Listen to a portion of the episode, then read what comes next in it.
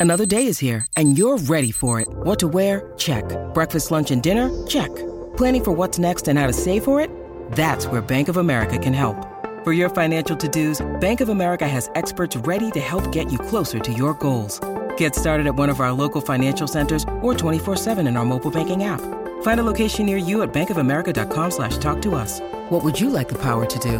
Mobile banking requires downloading the app and is only available for select devices. Message and data rates may apply. Bank of America and a member FDIC. El buen hábito de ahorrar. El único favor duradero que el padre puede conferir al niño es el de ayudarle a ayudarse a sí mismo. El hombre es una combinación de carne, hueso, sangre, pelo y células cerebrales. Estos son los materiales para la construcción a partir de las cuales da forma, mediante la ley del hábito, a su propia personalidad. Aconsejar que se ahorre dinero, sin describir cómo hacerlo, sería así como dibujar un caballo y escribir debajo, esto es un caballo.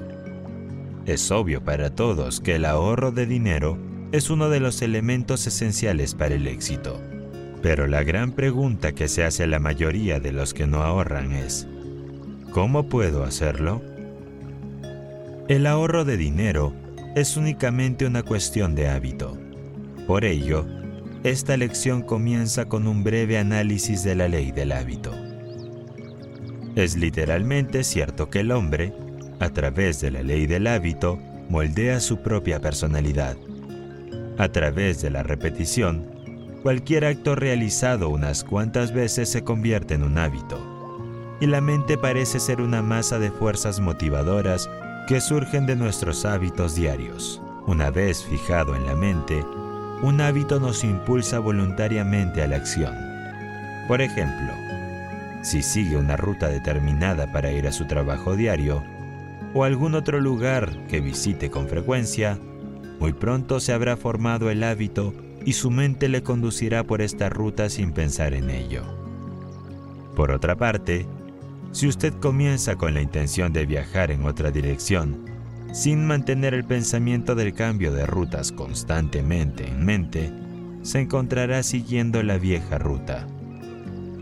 Los oradores públicos han descubierto que, al contar una y otra vez una historia, que puede estar basada en pura ficción, entra en juego la ley de la costumbre, y muy pronto se olvidan de si la historia es cierta o no. Muros de limitación construidos por la costumbre. Millones de personas pasan por la vida en la pobreza y la necesidad porque han hecho un uso destructivo de la ley del hábito. Al no entender ni la ley del hábito ni la ley de la atracción, por la que lo semejante atrae a lo semejante, los que permanecen en la pobreza rara vez se dan cuenta de que están donde están como resultado de sus propios actos. Fija en tu mente el pensamiento de que tu capacidad está limitada a una determinada capacidad de ganancia y que nunca ganarás más que eso, porque la ley de la costumbre establecerá una limitación definitiva de la cantidad que puedes ganar. Tu mente subconsciente aceptará esta limitación y muy pronto sentirás que te resbalas hasta que finalmente estarás tan cercado por el miedo a la pobreza, uno de los seis miedos básicos, que la oportunidad ya no llamará a tu puerta.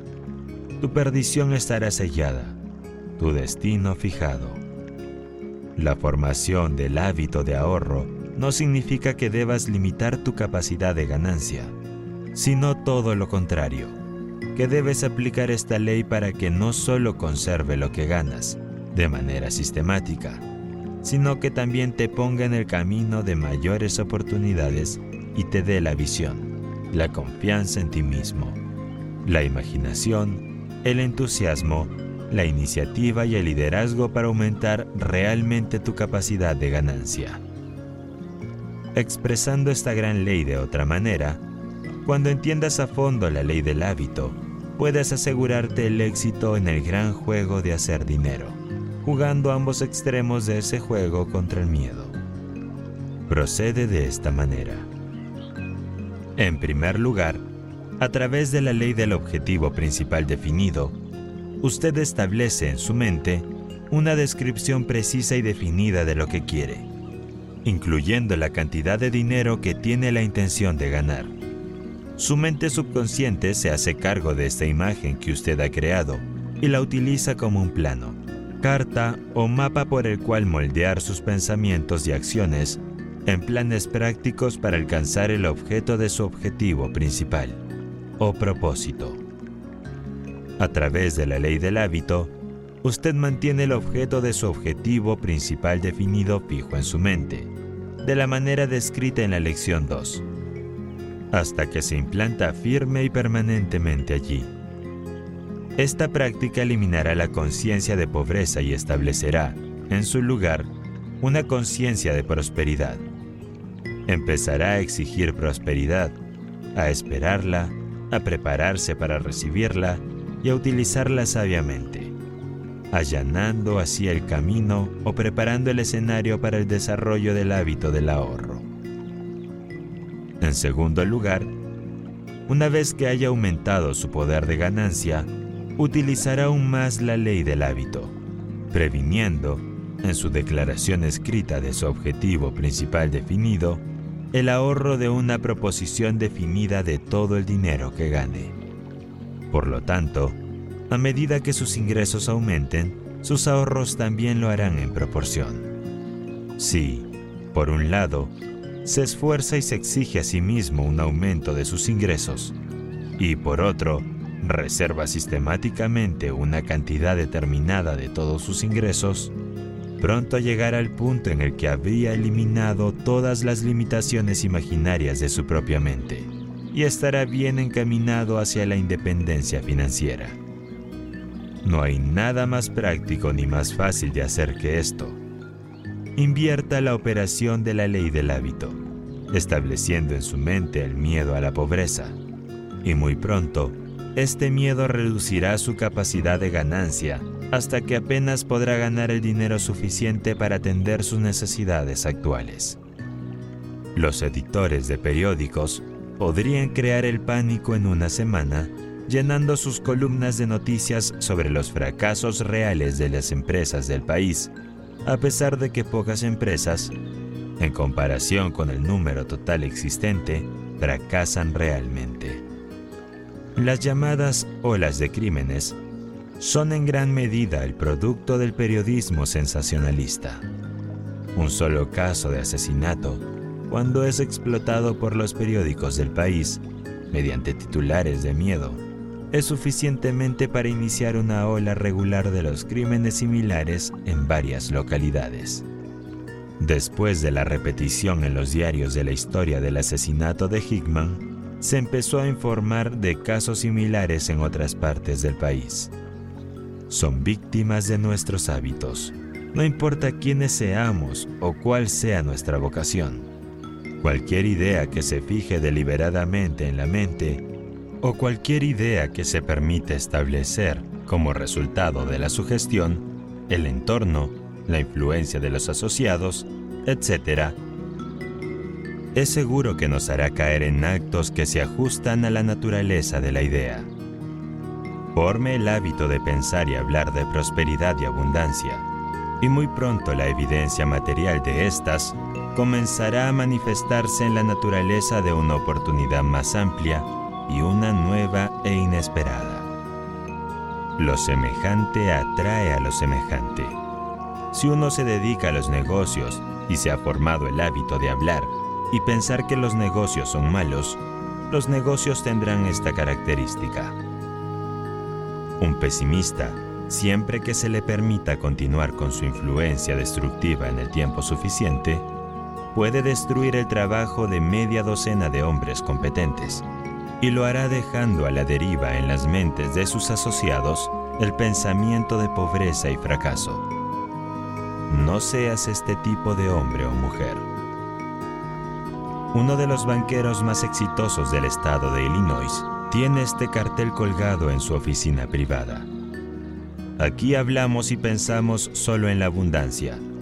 Si usted tiene una historia de aflicción, por favor guárdela, ya que no la queremos. Ninguna empresa de negocios quiere los servicios de un pesimista. Y aquellos que entienden la ley de la atracción y la ley del hábito, no tolerarán al pesimista más de lo que permitirán a un ladrón rondar por su lugar de trabajo, por la razón de que una persona así destruirá la utilidad de los que lo rodean. En decenas de miles de hogares, el tema general de la conversación es la pobreza y la necesidad. Y eso es justo lo que reciben. Piensan en la pobreza, hablan de ella, la aceptan como su suerte en la vida. Creen que como sus antepasados fueron pobres antes que ellos, ellos también deben seguir siéndolo. La conciencia de pobreza se forma como resultado del hábito de pensar y temer la pobreza. Hola, lo que había temido ha llegado a mí. La esclavitud de la deuda. La deuda es nuestro maestro despiadado, un enemigo fatal del hábito del ahorro. La pobreza por sí sola es suficiente para acabar con la ambición, destruir la confianza en uno mismo y acabar con la esperanza. Pero si se le añade la carga de la deuda, todos los que son víctimas de estos dos crueles maestros de ceremonias están prácticamente condenados al fracaso. Ningún hombre puede hacer mejor su trabajo. Ningún hombre puede expresarse en términos que impongan respeto.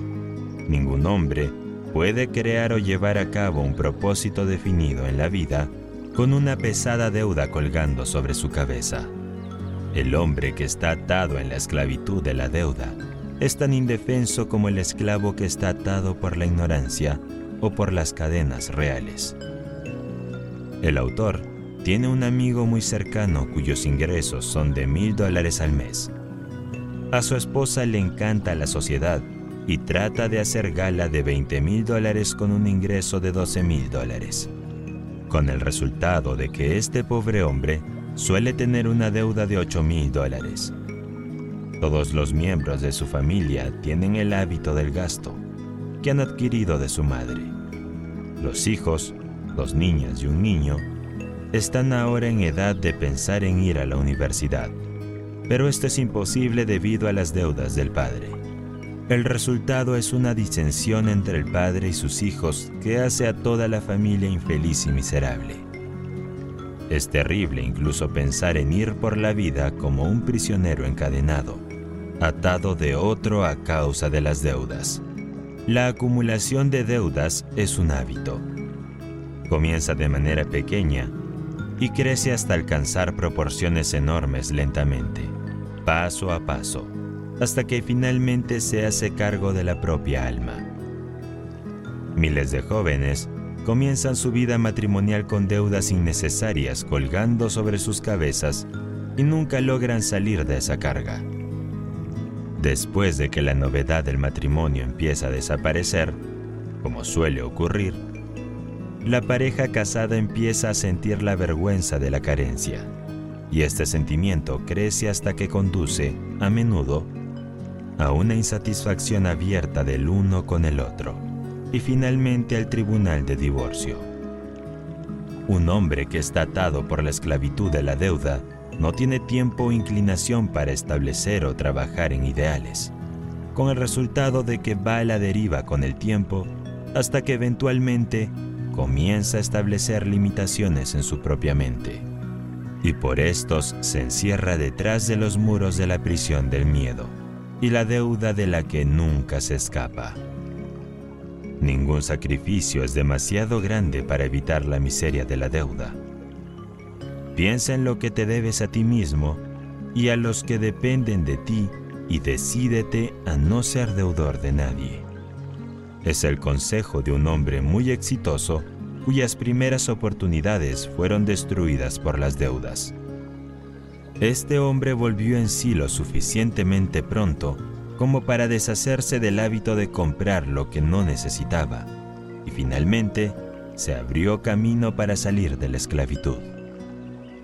La mayoría de los hombres que desarrollan el hábito de la deuda no tendrán la suerte de entrar en razón a tiempo para salvarse, porque la deuda es algo parecido a las arenas movedizas ya que tiene la tendencia a arrastrar a su víctima cada vez más hacia el fango. El miedo a la pobreza es uno de los más destructivos de los seis miedos básicos descritos en la tercera lección. El hombre que se endeuda irremediablemente es presa de este miedo a la pobreza. Su ambición y confianza en sí mismo se paralizan y se hunde gradualmente en el olvido. Hay dos clases de deudas y son de naturaleza tan diferente que merecen ser descritas aquí. ¿Cómo sigue? 1. Hay deudas contraídas por lujos que se convierten en una pérdida muerta. 2. Hay deudas contraídas en el curso del comercio profesional o empresarial que representan un servicio o una mercancía que puede volver a convertirse en activos. La primera clase de deudas es la que debe evitarse. La segunda clase puede permitirse, siempre y cuando el que contrae las deudas use el juicio y no vaya más allá de los límites razonables. En el momento en que uno compra más allá de sus limitaciones, entra en el reino de la especulación y la especulación se traga más víctimas de las que enriquece.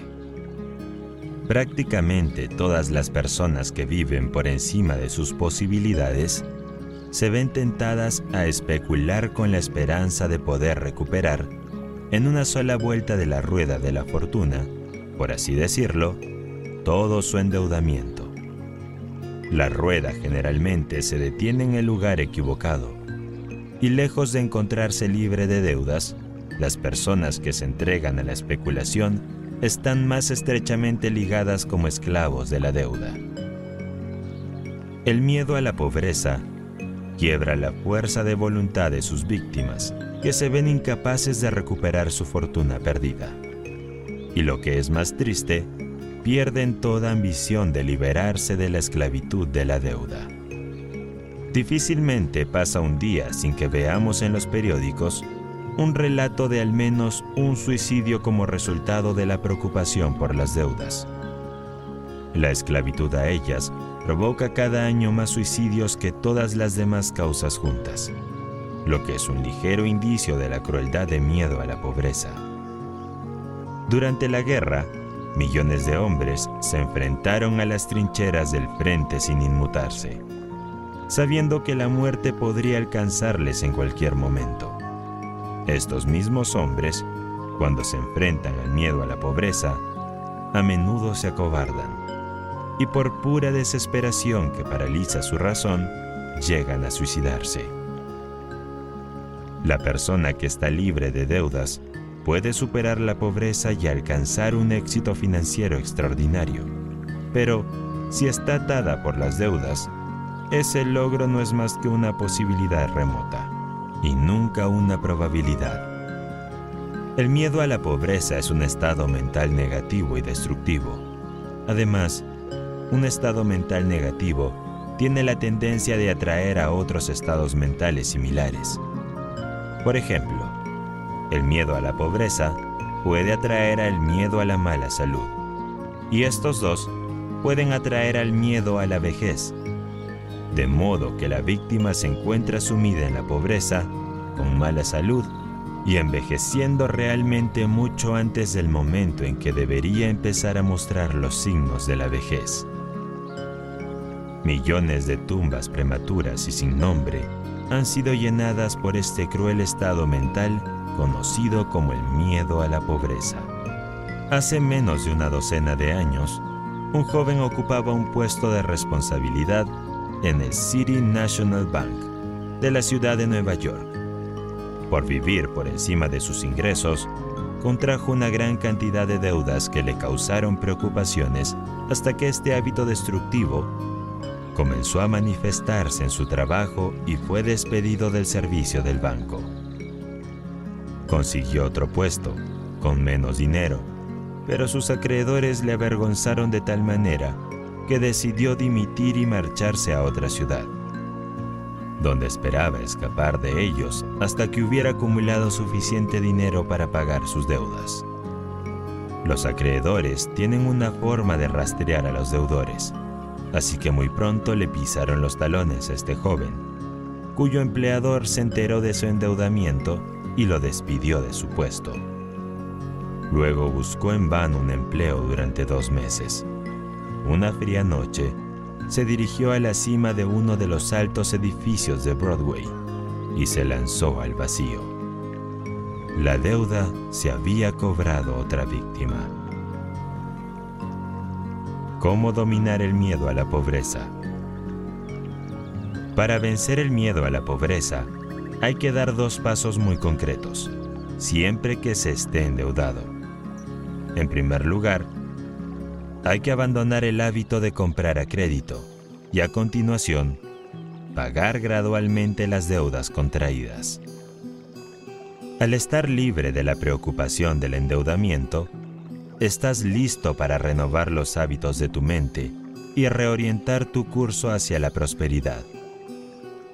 Adopte, como parte de su objetivo principal definido, el hábito de ahorrar como proporción regular de sus ingresos aunque no sea más que un centavo al día. Muy pronto este hábito empezará a imponerse en tu mente y realmente te alegrarás de ahorrar.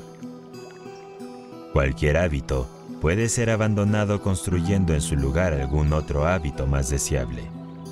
El hábito de gastar debe ser reemplazado por el hábito de ahorrar por todos los que alcanzan la independencia financiera. No basta con interrumpir un hábito indeseable, ya que estos hábitos tienden a reaparecer a menos que el lugar que ocupan en la mente sea ocupado por algún otro hábito de naturaleza diferente. La interrupción de un hábito deja un agujero en la mente, y este debe ser llenado con alguna otra forma de hábito o el antiguo volverá a reclamar su lugar. A lo largo de este curso, se han descrito muchas formas psicológicas y se ha solicitado al alumno que las memorice y practique. Encontrará una de estas fórmulas en la tercera lección, cuyo objetivo es desarrollar la confianza en sí mismo.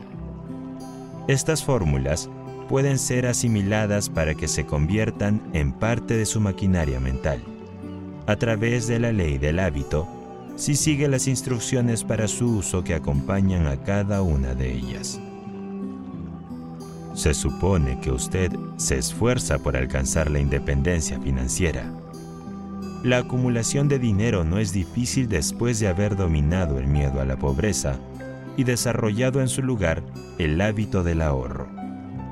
El autor de este curso se sentiría muy decepcionado al saber que algún estudiante del curso se llevó la impresión de algo en esta o cualquiera de las otras lecciones, que el éxito se mide solo por los dólares. Sin embargo, el dinero representa un factor importante para el éxito y se le debe dar su justo valor en cualquier filosofía que pretenda ayudar a las personas a ser útiles, felices y prósperas. La fría, cruel e implacable verdad es que, en esta época de materialismo, un hombre no es más que un grano de arena, que puede ser arrastrado por cualquier viento de las circunstancias, a menos que esté atrincherado detrás del poder del dinero. El genio puede ofrecer muchas recompensas a quienes lo poseen, pero el hecho sigue siendo que el genio sin dinero con el que darle expresión no es más que un honor vacío y esquelético. El hombre sin dinero está a la disposición del hombre que lo tiene. Y esto va, independientemente de la cantidad de habilidad que pueda poseer, la formación que haya tenido o el ingenio nativo con el que haya sido dotado por la naturaleza. No hay forma de escapar al hecho de que la gente te medirá de acuerdo a los saldos bancarios, independientemente de quién seas o de lo que puedas hacer. La primera pregunta que surge en la mente de la mayoría de la gente cuando conoce a un extraño es, ¿cuánto dinero tiene? Si tiene dinero, se le ofrece la bienvenida a las casas y se le ofrece oportunidades de negocio. se le prodigan todo tipo de atenciones. Es un príncipe y como tal tiene derecho a lo mejor de la tierra. Pero si sus zapatos están gastados en los talones, su ropa no está planchada, su cuello está sucio y muestra claramente los signos de una economía empobrecida, pobre de él, porque la multitud que pasa le pisará los pies y le echará el humo de la falta de respeto en la cara. Estas afirmaciones no son bonitas, pero tienen una virtud. Son verdaderas. Esta tendencia a juzgar a las personas por el dinero que tienen o por su poder para controlar el dinero no se limita a ninguna clase de personas. Todos tenemos un poco de ella, lo reconozcamos o no. Thomas A. Edison es uno de los inventores más conocidos y respetados del mundo. Sin embargo, no es un error decir que habría seguido siendo un personaje prácticamente desconocido y oscuro si no hubiera seguido el hábito de conservar sus recursos y demostrado su capacidad de ahorro. Henry Ford nunca habría llegado a la primera base con su carruaje sin caballos si no hubiera desarrollado, desde muy temprano, el hábito del ahorro. Es más, si el señor Ford no hubiera conservado sus recursos y se hubiera protegido tras su poder, habría sido engullido por sus competidores o por aquellos que deseaban codiciosamente arrebatarle su negocio, hace ya muchos, muchos años.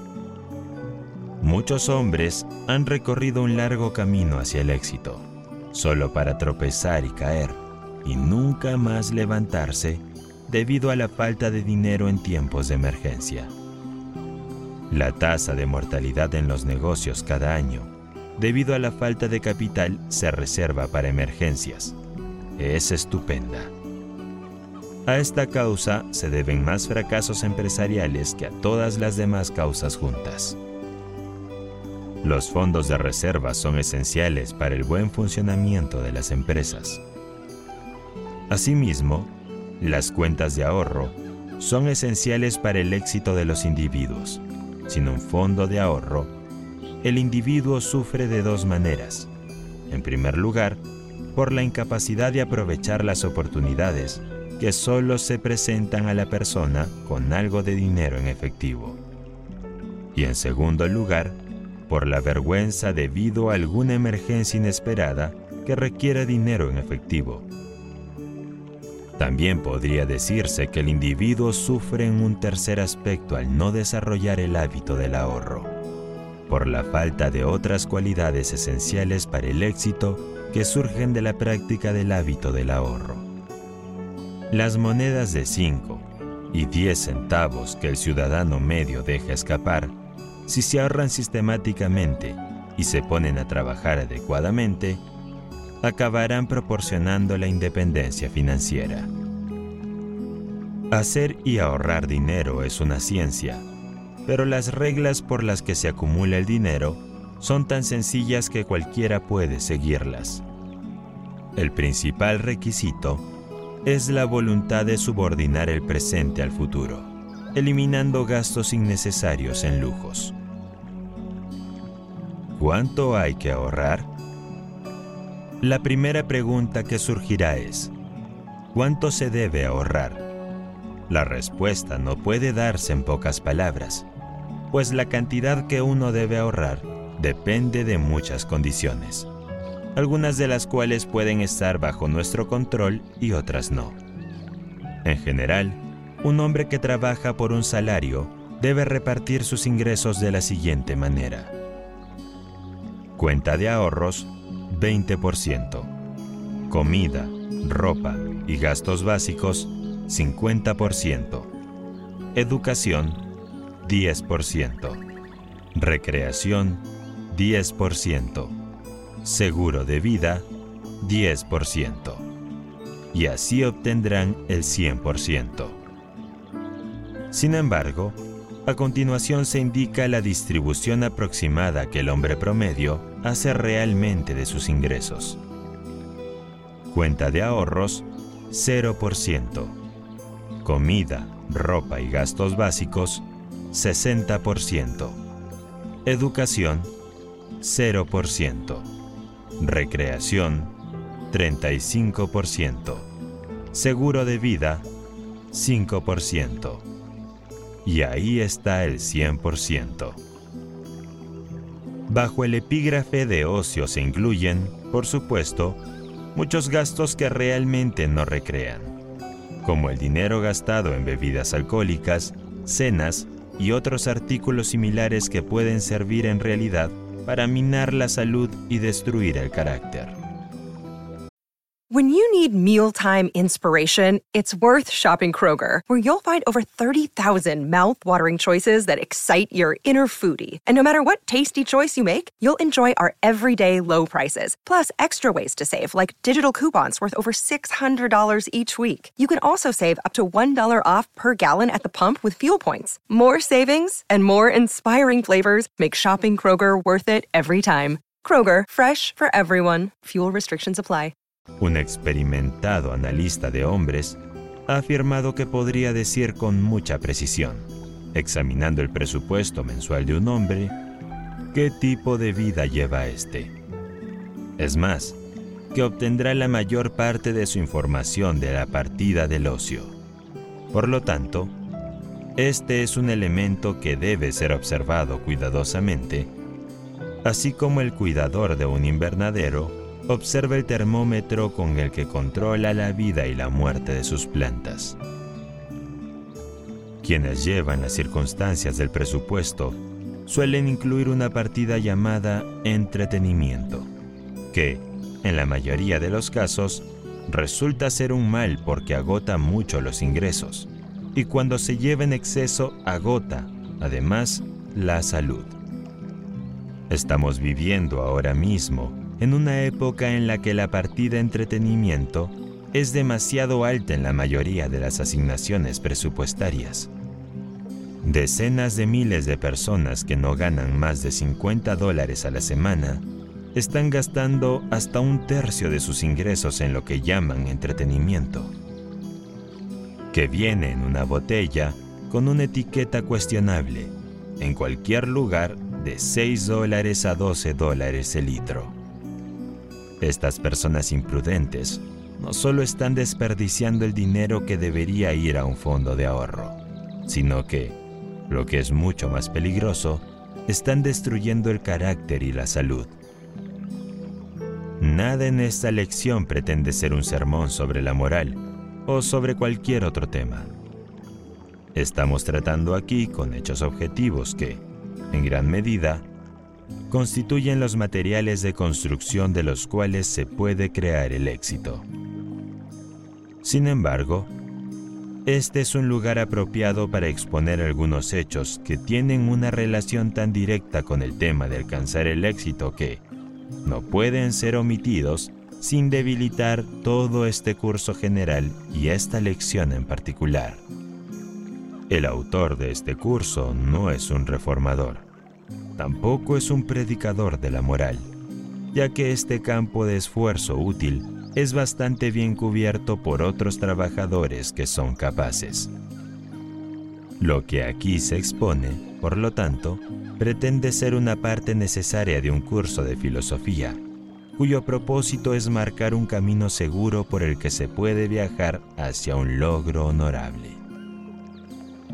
Durante el año 1926, el autor se asoció con el difunto Don R. Mellett, que era, en ese momento, el editor de Canton, Ohio, Daily News. El señor Mellett se interesó por la filosofía de la ley del éxito, porque ofrecía, en su opinión, un buen consejo a los jóvenes de ambos sexos que realmente deseaban salir adelante en la vida. A través de las páginas del Daily News, el señor Mellet llevaba a cabo una feroz batalla contra las fuerzas del Hampa de Cantón. Con la ayuda de detectives e investigadores, algunos de los cuales fueron suministrados por el gobierno de Ohio, el señor Mellet y el autor reunieron datos precisos sobre el modo de vida de la mayoría de los habitantes de Cantón. En julio de 1926, el señor Mellet fue asesinado en una emboscada y cuatro hombres, uno de ellos antiguo miembro de la policía de Cantón, cumplen ahora cadena perpetua en la penitenciaría del estado de Ohio por el crimen. Durante la investigación de las condiciones del crimen en Cantón, todos los informes llegaron a la oficina del autor y los datos aquí descritos son, por lo tanto, conocidos por ser absolutamente exactos. Uno de los funcionarios de una gran planta industrial, cuyo salario era de 6 mil dólares al año, pagaba a un contrabandista de Cantón una media de 300 dólares al mes por el licor. Si es que a las cosas se les puede llamar licor, que utilizaba para entretenerse. Su esposa participaba en estos entretenimientos que tenían lugar en su propia casa. Un cajero de un banco, cuyo salario era 150 dólares al mes, gastaba una media de 75 al mes en licores. Y además de este imperdonable despilfarro de dinero, de un salario que no era demasiado grande a lo sumo, viajaba a un ritmo y con una multitud que significaba la ruina para él más adelante. El superintendente de una gran fábrica, cuyo salario era de 5 mil dólares al año, y debería haber ahorrado al menos 125 dólares al mes, en realidad no ahorraba nada. Su factura de contrabando era de promedio de 150 dólares al mes. Un policía cuyos ingresos eran de 160 dólares al mes gastaba más de 400 dólares al mes en cenas en un bar de carretera cercano. ¿De dónde sacó la diferencia entre sus ingresos legítimos y sus gastos reales es una cuestión que no da crédito a la policía. Un funcionario bancario cuyos ingresos, por lo que se puede estimar a partir de sus informes de impuestos de años anteriores, eran de unos 8 mil dólares al año, tenía una factura mensual de contrabando de más de 500 dólares durante los tres primeros meses en sus actividades fueron comprobados por los investigadores de Melled. Un joven que trabajaba en unos grandes almacenes, con un sueldo de 20 dólares a la semana, gastaba una media de 35 dólares semanales con un contrabandista. Se suponía que estaba robando la diferencia a su empleador. A este joven le esperaba Old Man Trouble, a la vuelta de la esquina aunque el autor no sabe si los dos se han reunido todavía. Un vendedor de una compañía de seguros de vida, cuyos ingresos no se conocían porque trabajaba a comisión, gastaba una media de 200 dólares al mes con un contrabandista. No se encontró ningún registro de ninguna cuenta de ahorros y se supone que no tenía ninguna. Esta suposición se confirmó más tarde cuando la empresa para la que trabajaba el joven lo detuvo por malversación de sus fondos. Sin duda, gastaba el dinero que debía entregar a la empresa. Ahora está cumpliendo una larga cadena en la penitenciaría del estado de Ohio. Un joven que estaba asistiendo a la escuela secundaria estaba gastando grandes sumas de dinero en licor. La cantidad real no se podía obtener porque pagaba en efectivo a medida que conseguía el licor.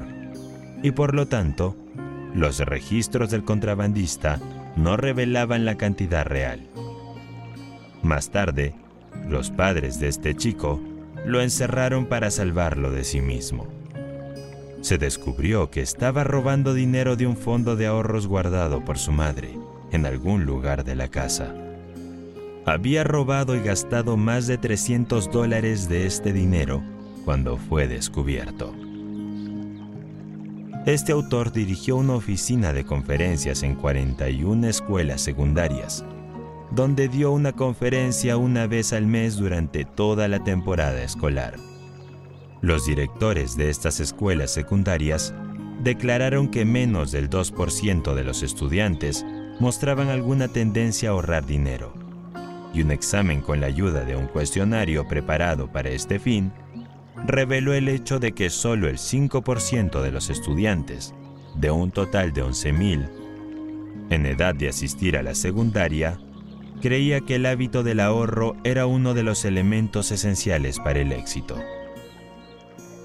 No es de extrañar que los ricos sean cada vez más ricos y los pobres más pobres.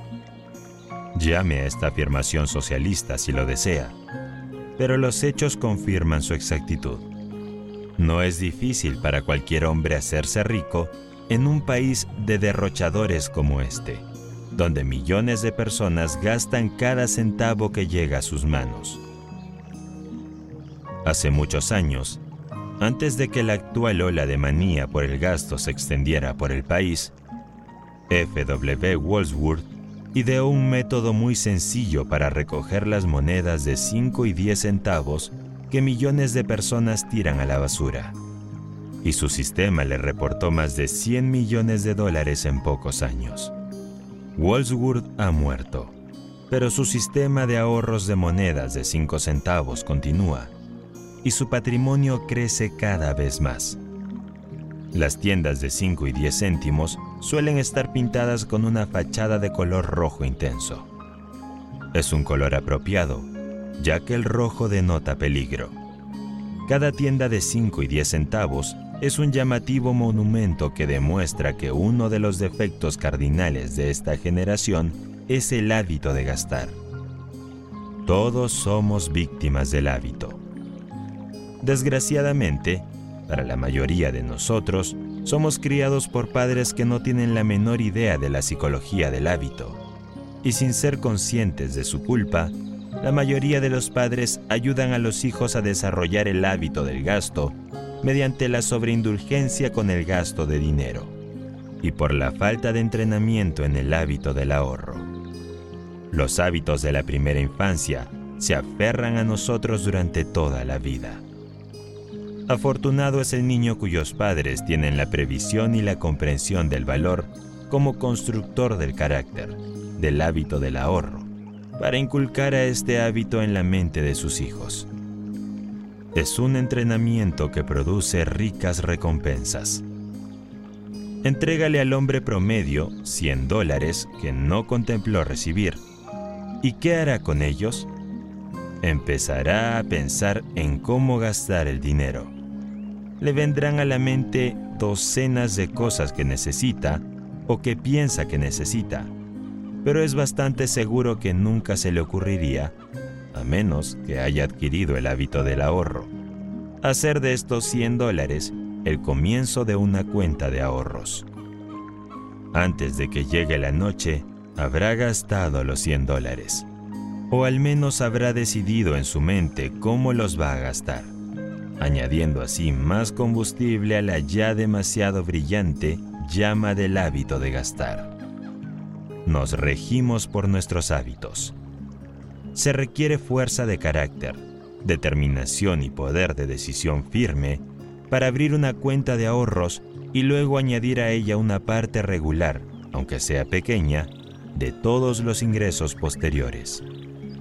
Hay una regla por la que cualquier hombre puede determinar, con mucha antelación, si disfrutará o no de la libertad e independencia financiera que es universalmente deseada por todos los hombres.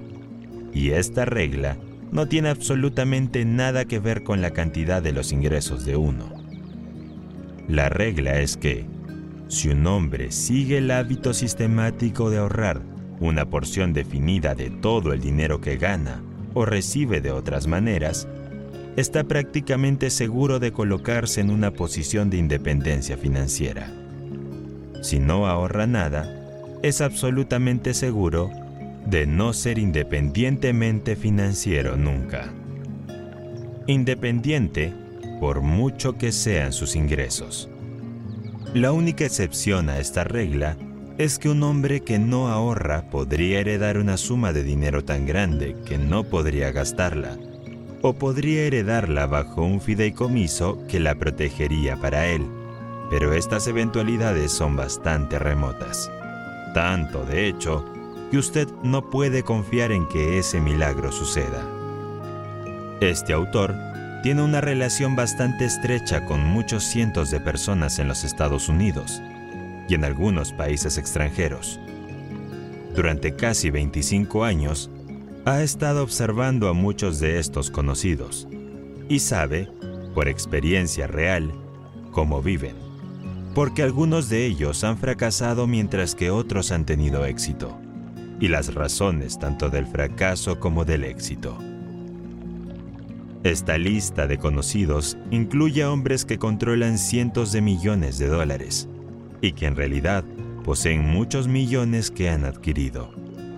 También hombres que han tenido millones de dólares, todos de los cuales pasaron por sus dedos y ahora están sin dinero. Con el fin de mostrar al estudiante de esta filosofía cómo la ley del hábito se convierte en una especie de eje sobre el que gira el éxito o el fracaso, y exactamente por qué ningún hombre puede llegar a ser financieramente independiente sin desarrollar el hábito del ahorro sistemático, se describirán los hábitos de la vida de algunos de estos muchos conocidos. Comenzaremos con una historia completa, en sus propias palabras, de un hombre que ha ganado un millón de dólares en el campo de la publicidad, pero que ahora no tiene nada que mostrar por sus esfuerzos. Esta historia apareció por primera vez en el American Magazine y se reimprime aquí por cortesía de los editores de esa publicación. La historia es verdadera en todos los aspectos y se ha incluido como parte de esta lección porque el autor de la historia, el señor W.C. Freeman, está dispuesto a que sus errores se hagan públicos con la esperanza que otros puedan evitarlos. He ganado un millón de dólares pero no tengo ni un céntimo. Si bien es vergonzoso y humillante confesar públicamente una falta pendiente que ha hecho un problema en mi vida actual, sin embargo, he decidido hacer esta confesión por el bien que puede hacer. Voy a hacer tabla rasa de cómo se me escapó de las manos todo el dinero que he ganado hasta ahora en mi vida, que se aproxima a un millón de dólares. Esta cantidad la obtuve a través de mi trabajo en el campo de la publicidad, excepto unos pocos miles de dólares que gané a los 25 años enseñando en escuelas rurales y escribiendo cartas de noticias en algunos semanarios y diarios del país. Puede que un solo millón no parezca mucho dinero en estos días de muchos millones e incluso miles de millones, pero igualmente es una gran suma de dinero si hay alguien que piensa lo contrario, que cuente un millón.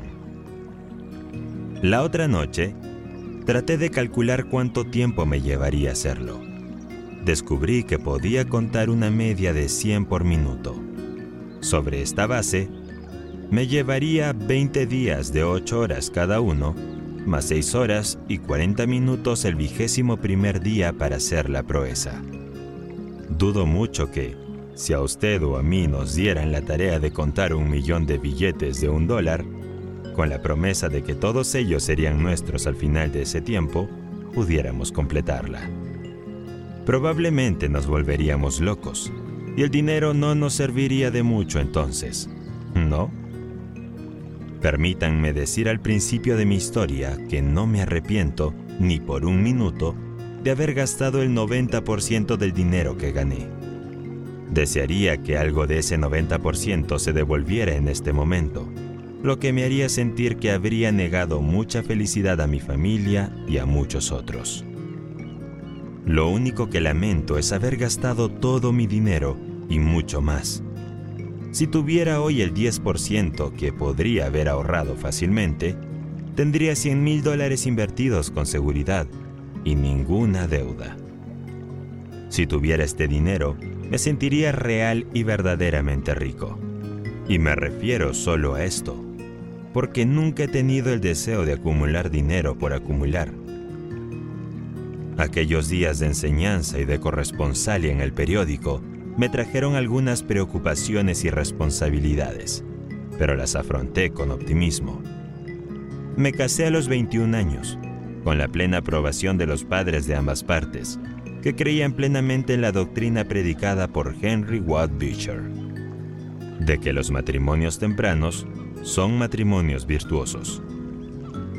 Justo un mes y un día después de casarme, mi padre tuvo una muerte trágica. Murió asfixiado por el gas del carbón. Habiendo sido educador toda su vida y uno de los mejores, no había acumulado dinero. Cuando salió de nuestro círculo familiar, nos tocó a todos unirnos y llevarnos bien de alguna manera, y lo hicimos. Aparte del vacío que dejó en nuestro hogar la muerte de mi padre, mi mujer y yo, mi madre y mi única hermana vivíamos juntos. Teníamos una vida alegre, a pesar de que era muy difícil llegar a fin de mes. Mi madre, que tenía un talento y unos recursos excepcionales, había enseñado en la escuela con mi padre hasta que yo nací, decidió abrir nuestra casa a un matrimonio, quienes eran viejos amigos de la familia. Vinieron a vivir con nosotros y su pensión ayudó a pagar los gastos. Mi madre era conocida en todo el mundo por las maravillosas comidas que servía. Más tarde, dos mujeres acomodadas amigas de la familia fueron acogidas en nuestra casa.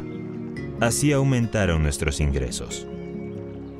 Mi hermana ayudaba mucho dando clases, para lo cual se reunía en el gran salón de nuestra casa con estudiantes. Mi mujer contribuía a la casa encargándose de coser y remendar. Eran días muy felices.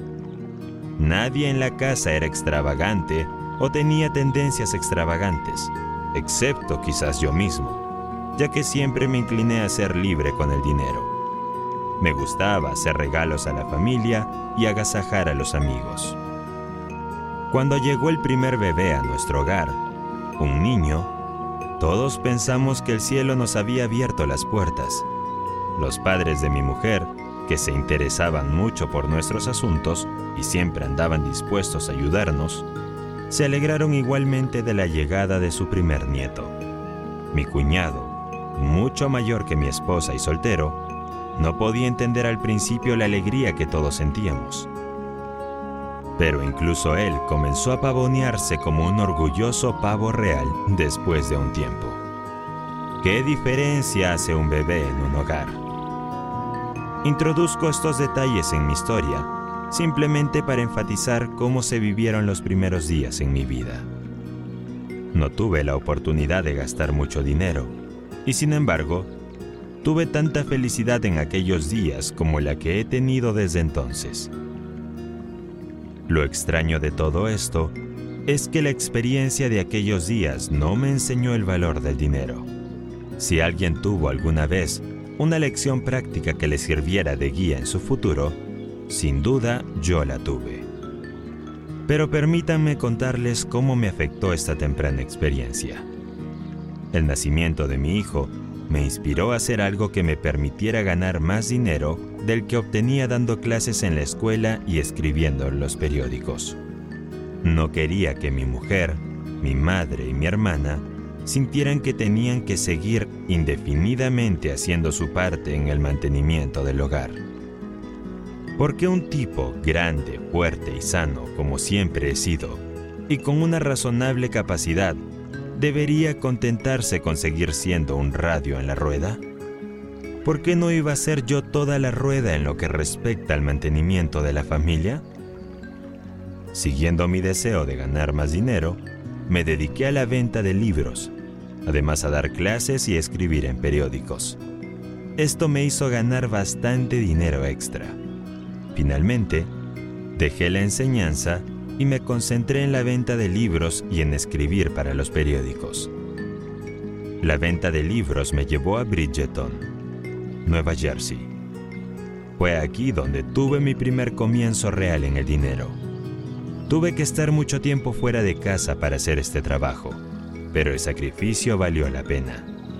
En pocas semanas, gané lo suficiente como para enviar a casa más dinero del que había aportado a la casa en cualquier año con mi enseñanza en la escuela y la correspondencia en el periódico. Después de peinar el territorio en la zona de Bridgeton, me interesé por un periódico de esa ciudad, el Morning Star. Me pareció que el director y el editor de este periódico necesitaban un ayudante. Lo llamé y se lo dije. Me contestó, Cielos, joven, ¿cómo puedo contratarte? No estoy ganando suficiente dinero para pagar mi propio sustento. Eso es, dije. Creo que juntos podemos hacer que la estrella sea un éxito. Te diré lo que haré. Trabajaré para usted durante una semana por un dólar al día. Al final de la semana, si lo he hecho bien, esperaré que me pagues tres dólares al día durante la segunda semana. Y luego, si sigo haciéndolo bien, esperaré que me pagues 6 dólares al día durante la tercera semana. Y continuaré desde entonces hasta que el periódico gane suficiente dinero para pagarme 50 dólares a la semana. El propietario aceptó mi propuesta. Al cabo de dos meses, me pagaban 50 dólares a la semana, lo que en aquella época se consideraba un gran sueldo empecé a sentir que estaba bien encaminado para ganar dinero, pero lo único que quería era hacer más cómoda mi familia. 50 dólares a la semana eran cuatro veces más de lo que había ganado enseñando en la escuela. Mi trabajo en el Star abarcaba la redacción de editoriales, no muy brillante, la elaboración de reportajes, solo ordinarios, la redacción y venta de anuncios, con bastante éxito, la lectura de pruebas, el cobro de facturas, etc. Me obligaba a trabajar seis días a la semana, pero podía soportarlo porque era fuerte y saludable, y además, el trabajo era muy interesante. También colaboré con la correspondencia del New York Sun, el Philadelphia Record y el Trenton, NJ Times lo que me reportó una media de 150 dólares al mes, ya que este era un buen territorio de noticias. En el Star aprendí una lección que acabó marcando el curso de mi vida. Descubrí que se puede ganar mucho más dinero vendiendo publicidad para los periódicos que escribiendo para ellos. La publicidad lleva a los molinos. Hice una campaña publicitaria en el Star un artículo sobre la industria de las ostras del sur de Jersey, pagado por los ostreros, que me reportó 3 mil dólares en efectivo, que el editor dividió conmigo al 50%. Nunca había visto tanto dinero de una sola vez en toda mi vida. Piénselo, 1.500 dólares, un 25% más de lo que había ganado en dos años de enseñanza y trabajos ocasionales. ¿He ahorrado este dinero o parte de él? No lo hice. ¿De qué servía? Podía hacer tanto con él para hacer felices a mi mujer, a mi hijo, a mi madre y a mi hermana, que lo dejé ir mucho más fácilmente de lo que lo había hecho. Pero, ¿no habría sido una buena cosa si hubiera guardado este dinero para un día lluvioso? Mi trabajo en Bridgeton atrajo la atención de Sam Hudson corresponsal en New Jersey del Philadelphia Record, que era un brillante ejemplo de este tipo de hombres de prensa cuyo mayor placer en la vida es hacer cosas por los demás. Sam me dijo que era el momento de ubicarme en una gran ciudad. Creía que tenía madera para hacerlo bien. Dijo que me conseguiría un trabajo en Filadelfia. Lo hizo. Y me mudé con mi mujer y mi bebé a Germantown me encargaron el departamento de publicidad de Germantown, Filadelfia, Gazette, un periódico semanal. Al principio no ganaba tanto dinero como en Bridgeton, porque tuve que dejar la correspondencia del periódico. Las noticias de esta sección las cubrían otros corresponsales, pero muy pronto ganaba un 25% más de dinero la Gaceta aumentó su tamaño tres veces para dar cabida a la publicidad y cada vez recibió un aumento de sueldo muy sustancial. Además, se me encomendó la tarea de recopilar noticias sociales para la edición dominical del Philadelphia Press. Bradford Merrill, director de ese periódico, que ahora es un importante ejecutivo de la prensa de New York, me asignó un gran territorio para cubrir. Esto me mantuvo ocupado todas las noches de la semana, excepto los sábados. Me pagaban 5 dólares por columna. pero tenía un promedio de 7 columnas cada domingo, lo que me hacía ganar 35 dólares extra a la semana. Tenía más dinero para gastar y lo gasté. No sabía nada sobre cómo presupuestar mis gastos. Me limité a dejarlo ir como venía. No tenía tiempo, o creía no tenerlo, para vigilar mis gastos. Un año más tarde me invitaron a formar parte de la plantilla publicitaria de Philadelphia Press, una gran oportunidad para un joven, ya que recibió una magnífica formación bajo la dirección de William L. McLean, ahora propietario del Philadelphia Evening Bulletin.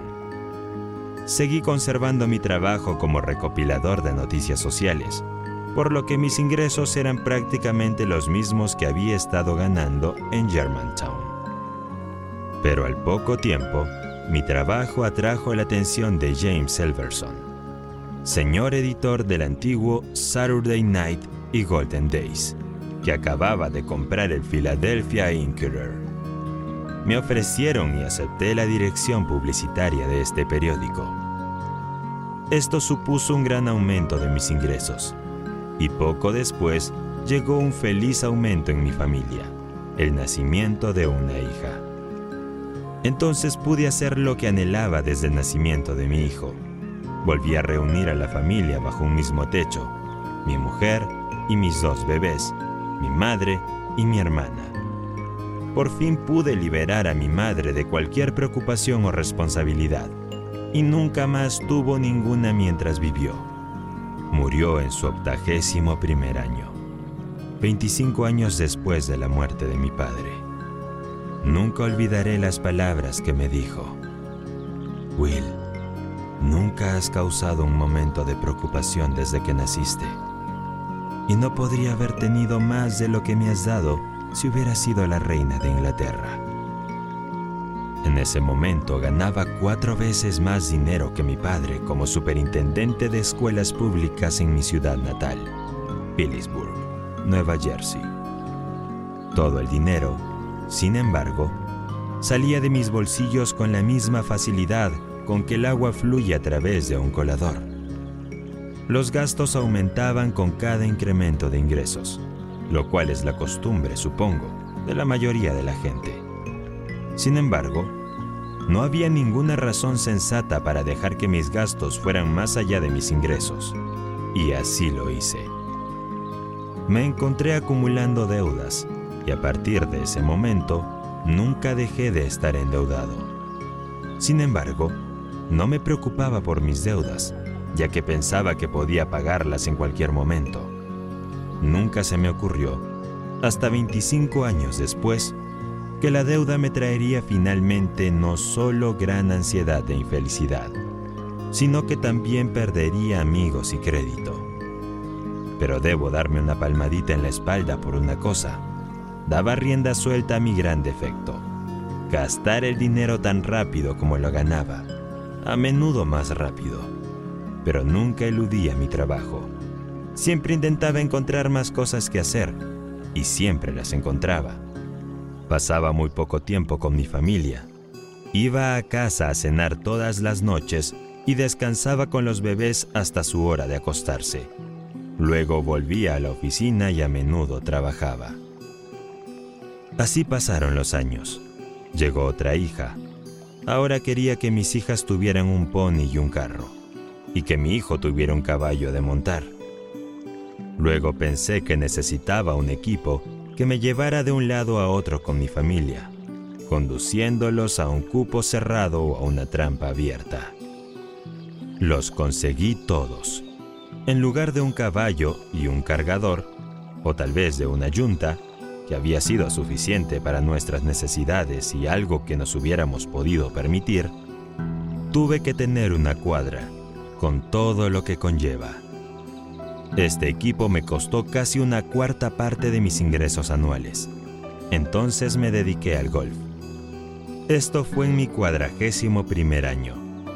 Me dediqué al juego lo mismo que al trabajo, poner todo mi corazón en ello. Aprendí a jugar bastante bien. Mi hijo y mi hija mayor jugaron conmigo y también aprendieron a jugar bien. Era necesario que mi hija menor pasara el invierno en el sur y los veranos en los Adirondacks. Pero en lugar de que su madre fuera solo con ella, me pareció que estaría bien que el hijo y la otra hija fueran con ellos. Este acuerdo se llevó a cabo. Iban a Pinehurst, California del Norte, todos los inviernos y a costosos complejos turísticos en los Adirondack o en New Hampshire en verano. Todo esto supuso una gran cantidad de dinero. Mi hijo y mi hija mayor eran aficionados al golf y gastaron mucho dinero en ello. Yo también desembolsé bastante en campos de golf de Nueva York. Entre los tres ganamos 80 premios, la mayoría de los cuales están ahora almacenados. Un día me senté a calcular lo que me había costado esos premios. Descubrí que cada trofeo había costado 250 dólares o un total de 45 mil dólares en un periodo de 15 años. Una media de 3 mil dólares al año. Ridículo, ¿no? Me entretuve generosamente en mi casa. La gente de Montclair pensaba que era millonario. A menudo invitaba a grupos de hombres de negocios a pasar un día de golf en el club y luego a cenar conmigo en la noche. Se habrían conformado con una simple cena casera, pero no, tenía que servirles un elaborado asunto montado por un famoso proveedor. Estas cenas nunca costaban menos de 10 dólares por plato, lo que no incluía el dinero gastado en música mientras cenaban. Hice venir a la casa un cuarteto de negros. En nuestro comedor cabían cómodamente 20 personas y se llenaba muchas veces. Fue todo muy bonito y me alegré de ser su anfitrión. De hecho, me sentía muy feliz por ello. Nunca me paré a pensar en la rapidez con la que estaba acumulando deudas. Llegó el día en que empezaron a molestarme mucho. Un mes había agasajado a tantos invitados en el club de golf, pagando los almuerzos, los cigarros y los greens, que mi factura ascendía a 450 dólares. Esto atrajo la atención de los directores del club, que eran todos buenos amigos míos y estaban muy interesados en mi bienestar. Se empeñaron en decirme que estaba gastando demasiado dinero y deseaban por mi bien que controlara mis gastos. Esto me dio una pequeña sacudida. Me hizo pensar seriamente lo suficiente como para deshacerme de mis caballos y trampas, con un gran sacrificio, por supuesto. Abandoné nuestra casa y me trasladé a la ciudad, pero no dejé ninguna factura sin pagar en Montclair. Pedí prestado el dinero para pagarlas. Siempre me resultó fácil conseguir todo dinero que quería a pesar de mis conocidas carencias financieras. A continuación, dos notas al margen sobre mi experiencia durante mis 40 años de fuego. Además de gastar el dinero de forma insensata y quizás imprudente, lo presté con igual abandono. Al limpiar mi escritorio en casa antes de mudarme a la ciudad, revisé un paquete de facturas vencidas cuyo total superaba los 40 mil dólares. Era dinero que se entregaba a cualquiera que se presentara. Las rompí todas, pero me di cuenta de que si tuviera ese dinero en la mano, no debería ni un dólar. Uno de los prósperos hombres de negocios a los que había agasajado muchas veces, y que a su vez me había agasajado a mí, me dijo, Billy, tengo que dejar de salir contigo Gastas demasiado dinero para mí. No puedo seguir tu ritmo. Piensa en eso viniendo de un hombre que ganaba más dinero que yo. Tendría que haberme hecho caso, pero no lo hice. Seguí gastando igual y pensando tontamente que me lo estaba pasando bien, y sin pensar en el futuro. Este hombre es ahora uno de los vicepresidentes de una de las mayores instituciones financieras de Nueva York y se dice que vale muchos millones de dólares. Debería haber seguido su consejo. En el otoño de 1908, después de mi desastrosa experiencia de seis meses en otra línea de negocios Tras mi renuncia en la organización Hertz, reanudé el trabajo periodístico como director de la publicidad del New York Evening Mail. Había conocido a Henry L. Studdard, el editor propietario, en los tiempos de Filadelfia, cuando era corresponsal político del Press. A pesar que me molestaban las deudas, hice el mejor trabajo de mi vida en el Evening Mail y gané más dinero durante los cinco años que estuve asociado a él que el que había ganado antes. Además, el señor Studart me concedió el privilegio de sindicar charlas publicitarias que corrieran en su periódico durante mil días consecutivos de publicación y me hicieron ganar más de 55 mil dólares. El señor Studart era muy generoso en muchos otros aspectos y con frecuencia me pagaba sumas especiales de dinero por hacer lo que él consideraba cosas inusuales en la forma de desarrollar el negocio. Durante este periodo, estaba tan endeudado que, para que las cosas siguieran funcionando lo mejor posible, pero sin reducir en lo más mínimo mis gastos, pedí dinero prestado a Pedro para pagar a Pablo y a Pablo para pagar a Pedro. Esa partida de 55 mil dólares ganados por la sindicación de charlas publicitarias habría pagado con creces todas mis deudas y dejado además un buen nido de huevos. Pero todo se gastó tan fácilmente como si no tuviera ninguna preocupación en el mundo. En 1915 me independicé en el negocio de la publicidad. Desde entonces hasta la primavera de 1922, mis honorarios alcanzaron cifras muy elevadas. Seguía ganando más dinero que nunca y lo gastaba tan rápido como lo ganaba, hasta que finalmente mis amigos se cansaron de hacerme préstamos.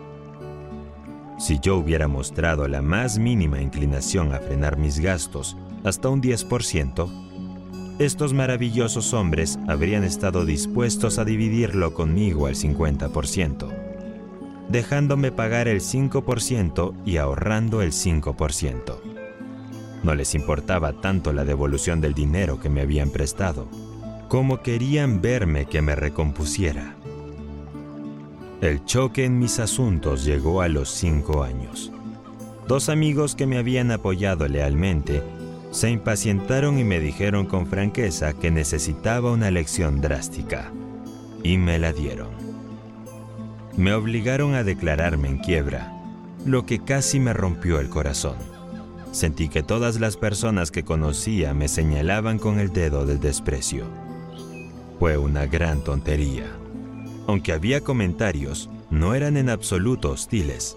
Expresaban un profundo pesar por el hecho de que un hombre que había alcanzado tanto prestigio en su profesión y había ganado tanto dinero, se hubiera permitido entrar en las dificultades financieras. Orgulloso y sensible hasta la médula, Sentí la desgracia de la quiebra con tanta intensidad que decidí ir a Florida, donde una vez había hecho un trabajo especial para un cliente. Me pareció que era el próximo El Dorado. Pensé que tal vez podría ganar suficiente dinero en unos años para poder volver a Nueva York, no solo con una competencia, sino con lo suficiente para pagar todas mis deudas en su totalidad. Durante un tiempo parecía que iba a realizar esta ambición, pero me atrapó el gran colapso inmobiliario. Así que aquí estoy de vuelta en la vieja ciudad, donde una vez tuve un gran poder adquisitivo y cientos de amigos y simpatizantes. Ha sido una experiencia extraña.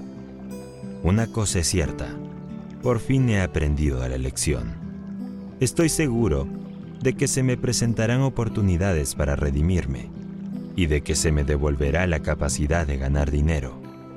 Y cuando llegue ese momento, sé que podré vivir tan bien como siempre, con el 40% de mis ingresos. Entonces dividiré el 60% restante en dos partes, reservando el 30% para pagar a mis acreedores y el 30% para seguros y ahorros. Si me permitiera sentirme deprimido por mi pasado o llenara mi mente de preocupaciones, no sería capaz de seguir luchando para rendirme. Además, sería ingrato con mi Creador por haberme dotado de una salud maravillosa durante toda mi vida. ¿Hay alguna bendición mayor? Sería ingrato a la memoria de mis padres, cuya espléndida formación me ha mantenido anclado con bastante seguridad a las normas morales. Deslizarse de las amarras morales es infinitamente más grave, al final, que deslizarse de la norma del ahorro. Me faltaría agradecer el estímulo y el apoyo que he tenido en generosa medida de cientos de empresarios y a muchos buenos amigos que me ayudaron a construir una buena reputación en mi profesión. Estos recuerdos son el sol de mi vida y los utilizaré para preparar el camino de mis logros futuros. Con una abundancia de salud, fe inquebrantable, energía inquebrantable, optimismo incesante y confianza ilimitada en que un hombre puede ganar su lucha, aunque comience tarde en la vida a darse cuenta del tipo de lucha que debe hacer. ¿Hay algo más que la muerte para detenerlo? La historia del señor Freeman es la misma que podrían contar miles de otros hombres que no ahorran nada, con la excepción de que las cantidades de sus ingresos variarán. La manera de vivir, la forma de gastar el dinero y el por qué, tal y como se cuenta en la narración de Mr. Freeman, muestran el funcionamiento de la mente del gastador.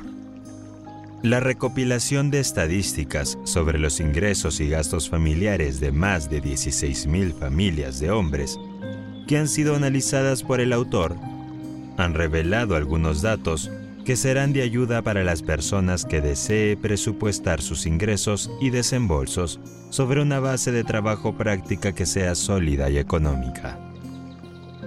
Los ingresos medios van desde 100 a 300 dólares al mes. La asignación presupuestaria que cubre los ingresos de estas dos cantidades debería ser aproximadamente la siguiente.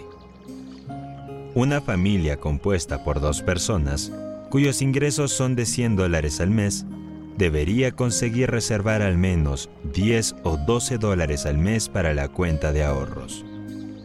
El costo de la vivienda o alquiler no debe exceder de 25 a 30 dólares al mes. Los gastos de alimentación deben ser de una medida de 25 a 30 dólares.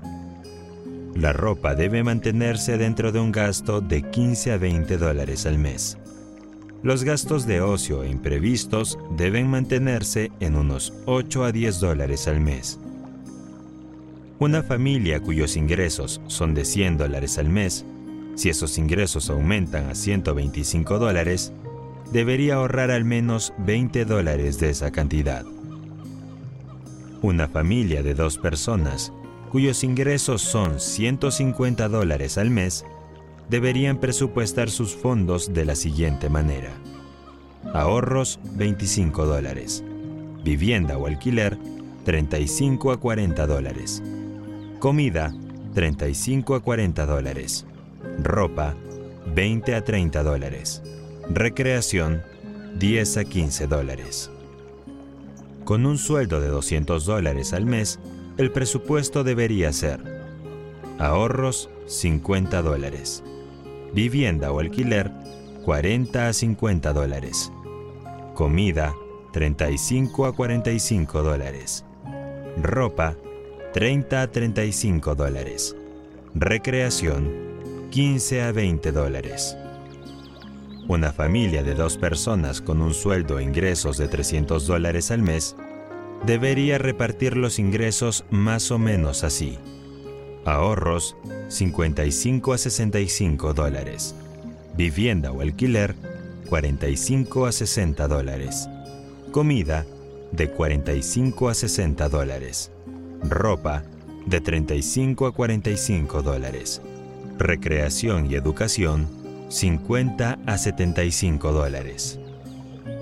Algunos podrían argumentar que una familia de dos personas que gana 300 dólares al mes podría vivir de forma tan barata como una que solo gane 100 o 125 dólares. Sin embargo, esto no es del todo correcto. porque quien tiene la capacidad de ganar 300 dólares al mes debe, por regla general, asociarse con personas que hacen mejores apariencias y más entretenimiento necesario. Un hombre soltero que gane 100 dólares, 150 dólares o 300 dólares al mes debería ahorrar considerablemente más de lo que un hombre con familia podría ahorrar con las mismas cantidades. Como regla, un hombre soltero, que no tiene dependientes y que no está endeudado, debería vivir con un presupuesto de 50 dólares al mes para la habitación y la comida, y no exceder de 30 dólares al mes para ropa y quizás 10 para recreación.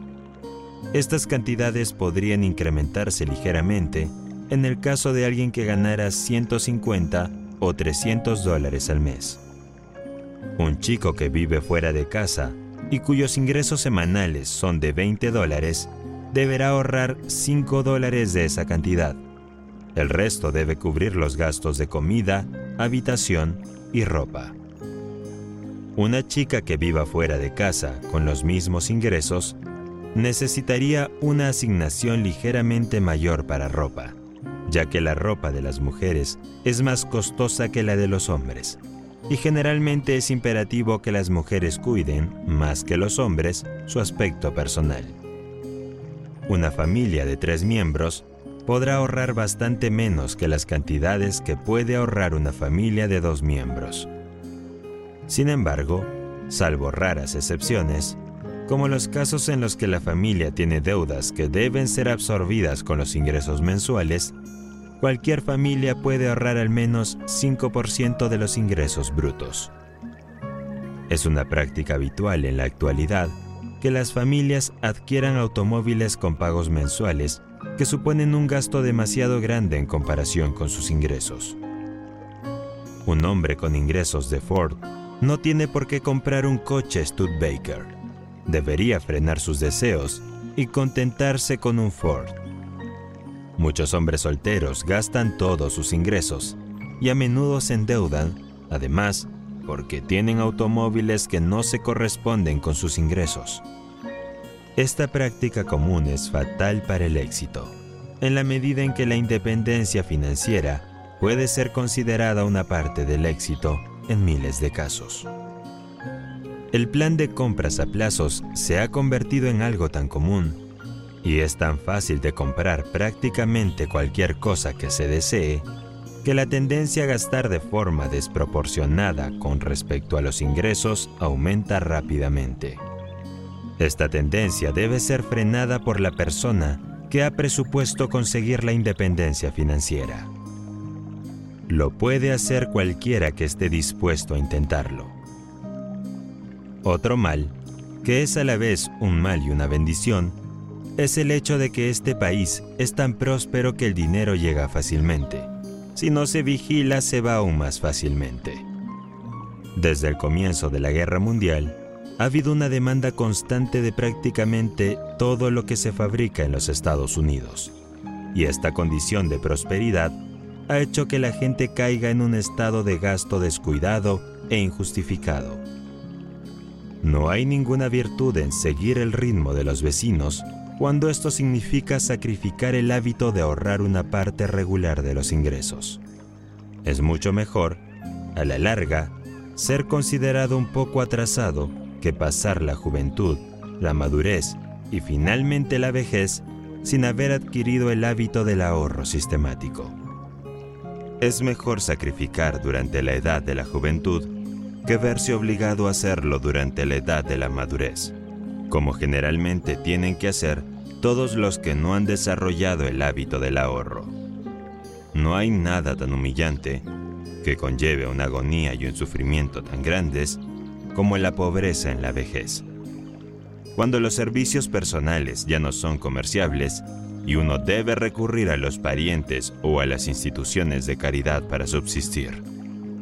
Todas las personas, tanto las casadas como las solteras, deberían mantener un sistema presupuestario pero ningún sistema presupuestario funcionará si la persona que intenta mantenerlo carece de valor para recortar los gastos en partidas como las de los entretenimientos y ocio. Si uno se siente tan débil de voluntad que cree necesario estar a la altura de los Smiths, con los que se relaciona socialmente, y cuyos ingresos son mayores que los suyos, o gastan todos sus ingresos tontamente, entonces ningún sistema presupuestario puede servirle.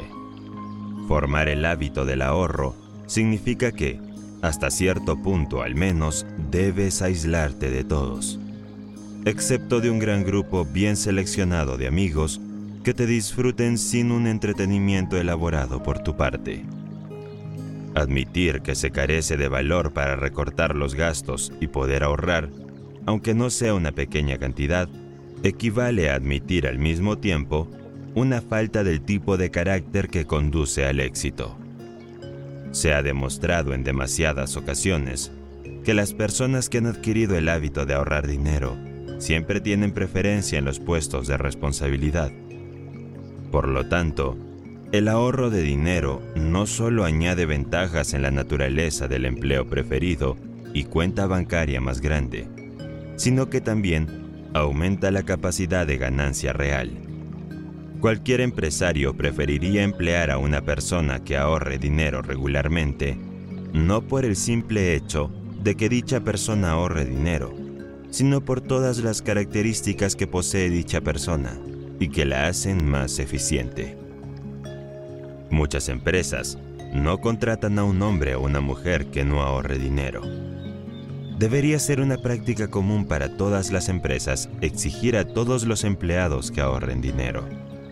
Esto sería una bendición para miles de personas que, de otro modo, no tendrían la fuerza de voluntad para adquirir el hábito del ahorro. Henry Ford ha recorrido un largo camino, tal vez tan lejos como es conveniente, para inducir a sus empleados no solo a ahorrar su dinero, sino a gastar lo que gastan sabiamente y a vivir sana y económicamente. El hombre que induce a sus empleados a adquirir el hábito del ahorro es un filántropo práctico. Oportunidades que se presentan a los que han ahorrado dinero. Hace unos años, un joven llegó a Filadelfia, procedente del Distrito Agrícola de Pensilvania, y entró a trabajar en una imprenta. Uno de sus compañeros de trabajo poseía algunas acciones en una compañía de construcción y préstamos y había adquirido el hábito de ahorrar 5 dólares a la semana a través de esta asociación. Este joven fue influenciado por su compañero para abrir una cuenta en la Building and Loan Company. Al cabo de tres años, había ahorrado 900 dólares. La imprenta para la que trabajaba tuvo dificultades financieras y estuvo a punto de quebrar. Él acudió al rescate con sus 900 dólares que había ahorrado en pequeñas cantidades y a cambio se le dio la mitad de la participación en el negocio. Inaugurando un sistema de estrecha economía, ayudó al negocio a pagar su deuda y hoy está sacando de él, como su mitad de los beneficios, un poco más de 25 mil dólares al año. Esta oportunidad nunca habría llegado, o, si lo hubiera hecho, no habría estado preparado para aprovecharla si no hubiera adquirido el hábito de ahorrar dinero.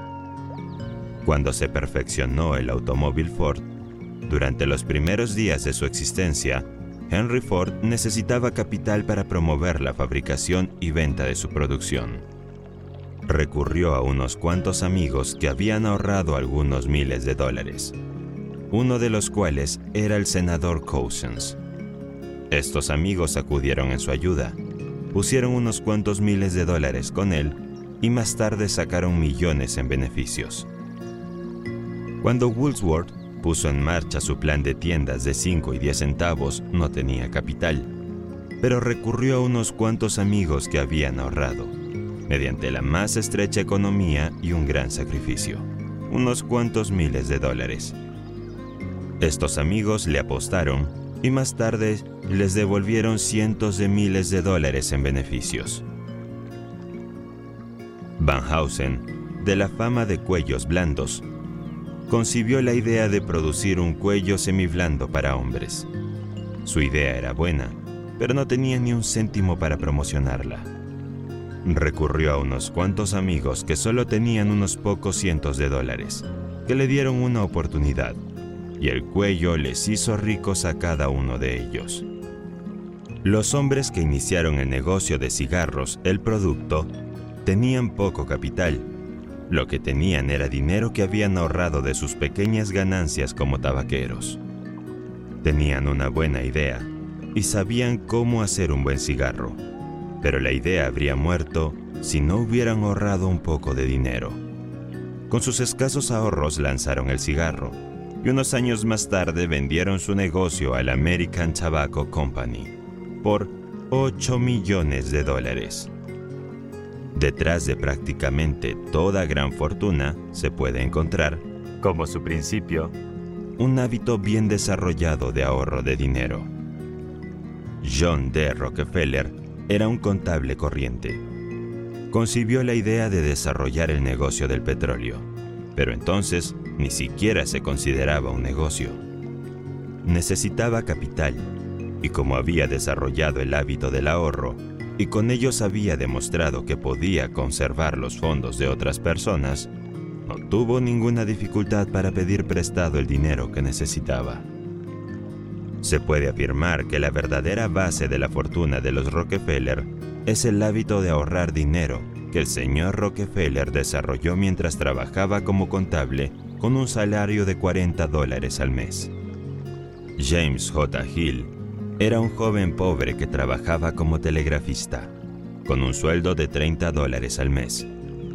Concibió la idea del Great Northern Railway System, pero su idea no guardaba proporción con su capacidad de financiación. Sin embargo, había adquirido el hábito de ahorrar dinero, y con el escaso salario de 30 dólares al mes, había ahorrado lo suficiente para poder pagar sus gastos en un viaje a Chicago donde interesó a los capitalistas en la financiación de su plan. El hecho de que él mismo hubiera ahorrado dinero con un pequeño salario se consideraba una buena prueba de que sería un hombre seguro para confiar el dinero de otras personas. La mayoría de los hombres de negocios no confiarán su dinero a otro hombre a menos que éste haya demostrado su capacidad para cuidar el suyo y utilizarlo sabiamente. La prueba aunque a menudo es embarazosa para los que no han formado el hábito del ahorro, es muy práctica. Un joven que trabaja en una imprenta de la ciudad de Chicago quería abrir una pequeña imprenta y aprender un negocio por su cuenta. Se dirigió al gerente de una imprenta y le expuso sus necesidades, diciendo que deseaba un crédito para una imprenta y algunos tipos y otros equipos pequeños. La primera pregunta que le hizo el director fue, ¿ha ahorrado algún dinero propio? Lo había hecho. De su salario de 30 dólares semanales, había ahorrado 15 dólares semanales con regularidad durante casi cuatro años. Consiguió el crédito que quería. Más tarde obtuvo más crédito, hasta que hoy ha construido una de las imprentas más exitosas de la ciudad de Chicago su nombre es George B. Williams y es bien conocido, al igual que los hechos aquí expuestos, por el autor de este curso. Muchos años después de este incidente, el autor de este curso se familiarizó con el señor Williams y al final de la guerra, en 1918, el autor se dirigió al señor Williams y le pidió un crédito que ascendía a muchos miles de dólares, con el fin de publicar la revista Golden Rule. La primera pregunta que se le hizo fue, ¿ha adquirido usted el hábito de ahorrar dinero? A pesar de que todo el dinero que había ahorrado se perdió en la guerra, el simple hecho de haber formado el hábito del ahorro fue la base real sobre la que obtuve un crédito de más de 30 mil dólares. Hay oportunidades en cada esquina, pero solo existen para aquellos que tienen dinero listo o que pueden conseguir dinero porque han formado el hábito del ahorro y desarrollado las otras características que van con la formación del hábito del ahorro, conocido por el término general de carácter. El difunto J.P. Morgan dijo una vez que preferiría prestar un millón de dólares a un hombre de carácter sólido que hubiera formado el hábito del ahorro que mil dólares a un hombre sin carácter que fuera un derrochador. En general, esta es la actitud que el mundo adopta hacia todos los hombres que ahorran dinero. A menudo sucede que una pequeña cuenta de ahorros de no más 200 o 300 dólares es suficiente para iniciar el camino hacia la independencia financiera. Hace unos años, un joven inventor creó un artículo doméstico único y práctico. Se vio perjudicado, como ocurre a menudo con los inventores porque no tenía dinero para comercializar su invento. Además, al no haber adquirido el hábito del ahorro, le resultaba imposible pedir un préstamo a través de fuentes bancarias. Su compañero de habitación era un joven maquinista que había ahorrado 200 dólares. Acudió a la ayuda del inventor con esta pequeña suma de dinero y mandó a fabricar suficientes artículos para que pudieran empezar. Salieron y vendieron de casa en casa la primera provisión. Luego volvieron y mandaron hacer otra provisión, y así sucesivamente hasta que habían acumulado, gracias al ahorro y la capacidad de ahorro del compañero de cuarto, un capital de mil dólares. Con esto, más algún crédito que consiguieron, compraron las herramientas para fabricar su propio producto. El joven maquinista vendió su media participación en el negocio, seis años después, por 250 mil dólares. Nunca habría manejado esta cantidad de dinero durante toda su vida si no hubiera adquirido el hábito del ahorro que le permitió acudir al rescate de su amigo inventor. Este caso podría publicarse mil veces, con una ligera variación en los detalles ya que es bastante descriptivo del comienzo de muchas grandes fortunas que se han hecho y se están haciendo ahora en los Estados Unidos. Puede parecer un hecho triste y cruel, pero no deja de ser un hecho. Que si no tienes dinero y no has desarrollado el hábito del ahorro, estás sin suerte en cuanto a aprovechar la oportunidad de ganar dinero. No está de más repetir de hecho, debería repetirse una y otra vez que el verdadero comienzo de casi todas las fortunas, ya sean grandes o pequeñas, es la formación del hábito de ahorrar dinero. Consigue que este principio básico esté firmemente asentado en tu mente y estarás bien encaminado hacia la dependencia financiera. Es triste ver a un hombre, bien entrado en años, que se ha condenado a sí mismo a la agotadora ruina del trabajo duro todos los días de su vida porque ha descuidado el hábito de ahorrar dinero. Y, sin embargo, hay millones de hombres viviendo así, solo en los Estados Unidos hoy en día. Lo mejor de la vida es la libertad. No puede haber verdadera libertad sin un grado razonable de independencia económica. Es terrible estar obligado a estar en un lugar determinado, en una tarea determinada, tal vez una tarea que a uno no le gusta, durante un determinado de horas todos los días laborables de la semana, durante toda la vida. En cierto modo, esto es lo mismo que estar en la cárcel, ya que las opciones de acción están siempre limitadas. En realidad, no es mejor que estar en la cárcel con el privilegio de un trustee. Y en cierto modo es incluso peor, porque el hombre que está encarcelado se ha librado de la responsabilidad de proporcionar un lugar para dormir, algo para comer y ropa para vestir.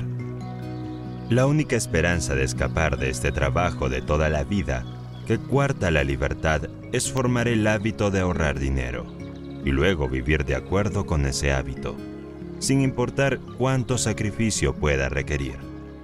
No hay otra salida para millones de personas, y a menos que usted sea una de las raras excepciones, esta lección y todas las afirmaciones, de hecho, están destinadas a usted y se aplican a su vida. Ni un prestatario, ni un prestamista ser, porque el préstamo a menudo se pierde y a sí mismo y al amigo y el préstamo embota el filo de la labranza. Esto sobre todo, Sé fiel a ti mismo y debes seguir como la noche al día. No puedes entonces ser falso con ningún hombre. Shakespeare. Gracias y nos vemos en la siguiente página.